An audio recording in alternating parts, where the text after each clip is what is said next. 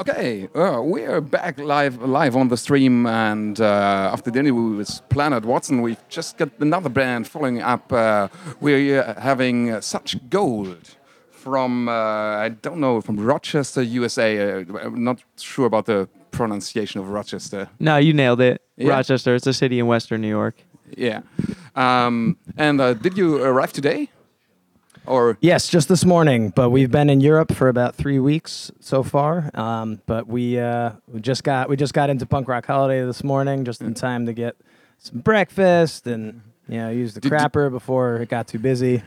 did you have uh, time to look around and uh, watch the scenery here? Very briefly. Yeah, very We- briefly, We, took yeah. a quick walk around the Yeah. wole place, uh, but hopefully soon we'll get Uh, to. have you out have you been able to go to the river? Yeah. Yeah, that's absolutely beautiful there. super Yeah, yeah. beautiful. So, uh, where have you been in, in Europe?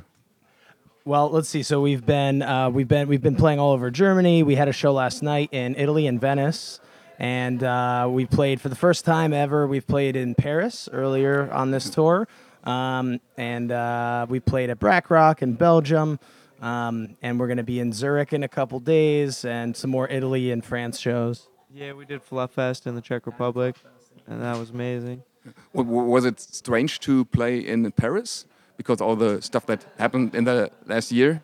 it didn't feel strange at all. Actually, I didn't even really, to be honest, I barely thought about that part of it. Um, probably our our friends and family back home were thinking about it a little more than we were, but um, it, it felt. Uh, I mean, it was just amazing to be there. It was hard not to get overwhelmed.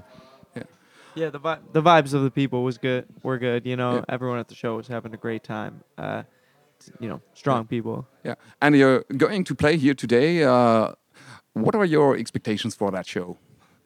Uh, mainly, I'm just trying not to pee my pants during the set most of the time, most nights. You know. Yeah, I'm trying not to pee on Matt's pants too. He gets really mad when I do. It's a messy situation. You Our manager Ron Kelly has had to straighten him out a little bit, but he also kind of likes a little, a little, you know, weird pee play. In, in, in your opinion, what what the what are the uh, ingredients you need for a perfect show? Sweat is number one. blood and people that like sweat and blood. Okay. We're hard. your, your when when you look at your releases, the releases you did, uh, there are a lot of uh, split releases you did with with bands. I assume you're f- friends with, and um, are, you- are there any other bands playing here at Punk Rock Holiday you uh, you count as as friends? Because a lot of bands we ask here uh, know a, a lot of other bands, and it, it's sometimes uh, the class reunion feeling here. Definitely. I mean, uh, we just played a couple shows with Strung Out and Wilhelm Scream, and all those guys are super nice, amazing bands. Flatliners are playing tonight. They're Yeah. amazing. I think Muncie Girls is playing tomorrow. I forget when they're playing, but they're awesome. Uh, who else? Um, I forgot. But oh uh, well, yeah. I mean, did did Paris play earlier this week? No. So I see, I forgot. There's there, but you're right. It's so class reunion like that. I've and w- actually just touring in Europe has been kind of a class reunion in general. Give the shout out to Tom from No Trigger for just being here, and because No Trigger's awesome. There's a lot of people from other bands that are not here uh, with their bands too, or people we've met over the years, and so it's like, or even just earlier this month, you know. So it's definitely a, a lot of class reunion. there are a lot of bands playing here which uh, difficult words specifically asked to play exactly this festival um, can you imagine why that is the case Uh, I mean, we've personally we've heard nothing but awesome things about it. Um, so, and obviously, I mean, just the setting by the by the river, like I've never seen like that kind of a river before. So that's amazing. And uh, just like looking around anywhere, and there's just a friggin' mountain in every direction. It's kind of wild. Uh, it seems to be run extremely smoothly and. Yeah, I mean it's it's been I mean we've only been here for a couple hours, but it's been like extremely uh, smooth so far. Yeah. That was Ron Kelly, our new manager. um, i read online that uh, some of you uh, some of the members of your band i don't remember the, the names exactly uh, like to skate did you see the skate ramp on the other side of the building Yeah, My, myself and John, our bass player, who's not here right now, skate. Yeah. So he does you- the skate mini ramps. will, will you try I the will. try the ramp on the other Hell side yeah. of the building. Yeah. Yeah, definitely. I think uh, there's, uh, a DJ there doing doing a DJ stuff, and some some guys are skating there. It's uh, pretty awesome. So it's a, it's a small small ramp, I think, but uh, I think it's fun. Hell yeah. Yeah. I skate better with a DJ. Everyone does. Uh, everything's better with music. Yeah. Um, if you had a time machine and you could choose to go 10 years back into the past or 10 years into the future, what would you do? Oof. Uh, future. Past. Why? Split the difference. Um, um. Split the difference. We're staying here. Now, do I have to stay in the future or? No, you can return into the present. Uh, I think you know I already did that past thing once upon a time. I did that ten years ago. I want to see what the hell's going on now. Next. I'm trying to go back in time with the almanac and become rich. That's why I want to go back in time. Ah, actually, we got that answer uh, yesterday from. Uh, Was his name Biff? No, he was Biff from. or Marty McFly? No, I don't know. No, not Marty. Uh, Mar- know. Marty's don't- busy, uh, busy uh, doing. In the, Morning maintenance. yeah. um, uh, you mentioned the Wilhelm Scream as a band you you, you like. Uh, we had them here yesterday, and uh, we asked them to, to perform a Wilhelm Scream. Would you, would Oh, you an try to do- actual Wilhelm an scream. actual Wilhelm Scream? Would you try to do it? Can you perform one? Ah, that, that, was, that was pretty close, I think. Yeah.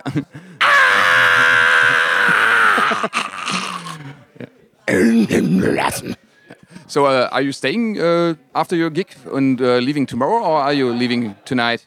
Uh, yeah, we, we're we're gonna be here for the night, and uh, yeah, and leave in the morning. And thank God, because I want to see everything I can see about this thing. So you, so you can manage to uh, look at a lot of security guy just looked around the corner. so uh, you, you can probably watch some other bands. Are there any bands you, you really want to watch today? Oh yeah, man. Um, I mean, uh, uh, I, my friends in These Nuts are here and playing today, and uh, love those guys. Definitely gonna watch them. Um, uh, we actually haven't. Uh, we've been crossing paths with with the Decline uh, for a couple weeks now, and uh, actually, I mean, a couple years now, really. And uh, I still have not managed to see them live, so I'm really excited. We're also sharing a backstage room with them, so I'm sure antics will abound. There's a lot of alcohol back there already. Yeah, I saw them at Brakrock. They're dope. Flatliners are playing as well. And honestly, there's a bunch of bands playing. We need to get our hands on a schedule because, like, uh, I'm not sure. between all the band between all the bands that have been saying like we're gonna be playing there and we're gonna see you there and like I you know over the last two weeks I have lost completely lost track of, of who's playing today. Uh, I did think I saw Jello Biafra on uh, one of the one of the uh, backstage rooms, so that that that's gonna be sick. Hell yeah. Okay, one more question. Um, Make it a good one. oh, damn, the pressure mounts. um, you're obviously into the scene for quite a quite a long time. Um, but if you were a kid just entering the punk rock scene, what would be the most exciting thing to discover? I would probably have to say Pears right now, the band Pears. Okay. Yeah, I don't even know.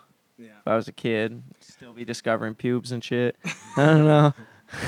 Yeah. Uh, honestly, it's a really is a crazy exciting time for punk right now, and uh, I'm not sure. I, I feel that in a couple of years it will, you know, the history books as they as they were will reflect that.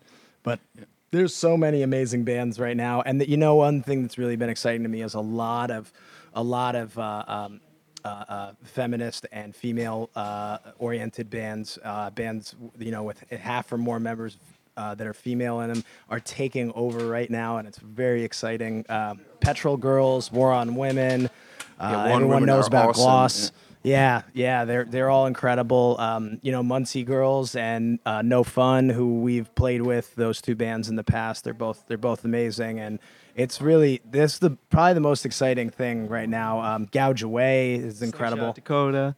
right? So it's been it's been awesome. And if you've got a couple of more minutes, maybe three or four minutes, we have a, a special thing. Here, he, he does a special thing which is not related to the radio, but he does an art exhibition. Is uh, one of you a Ramones fan? Ramones? Yeah, I like the Ramones. So I've got a challenge for you. Oh God, I'm gonna fail Um, this. Here are um, 30 lyrics of the Ramones, and I would appreci- appreciate if you um, choose one and read it for us.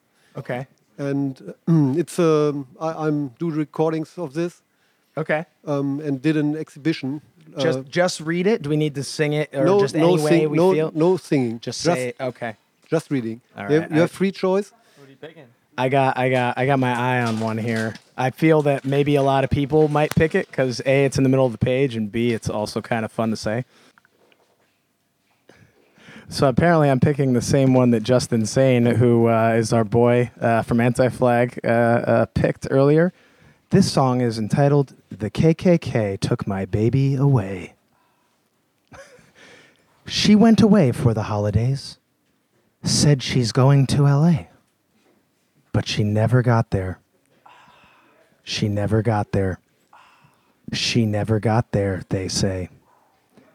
The KKK took my baby away. They took her away, away from me. The KKK took my baby away. They took her away, away from me. Now I don't know where my baby can be. They took her from me. They took her from me. Ah, I don't know where my baby can be. They took her from me. They took her from me. Ring me, ring me, ring me up the president and find out where my baby went. Ring me, ring me, ring me up the FBI and find out if my baby's alive. Yeah, yeah, yeah. She went away for the holidays. The KKK, KKK took my baby away. They took my girl. They took my baby away. Thank you very much. That was really cool. so, th- thanks a lot for being with us and uh, giving us a couple of your minutes. Yeah, you're very welcome. Uh, just the last cursory thing, we just put out uh, a re-release of uh, Pedestals, which is an EP from a, uh, what five years ago on Bird Attack Records, remi- remixed, remastered, um, new artwork, and uh, we have a new EP that is going to be coming out of uh, five new songs, new material, weirder and yet stickier and catchier than before. Okay. so, thanks a lot.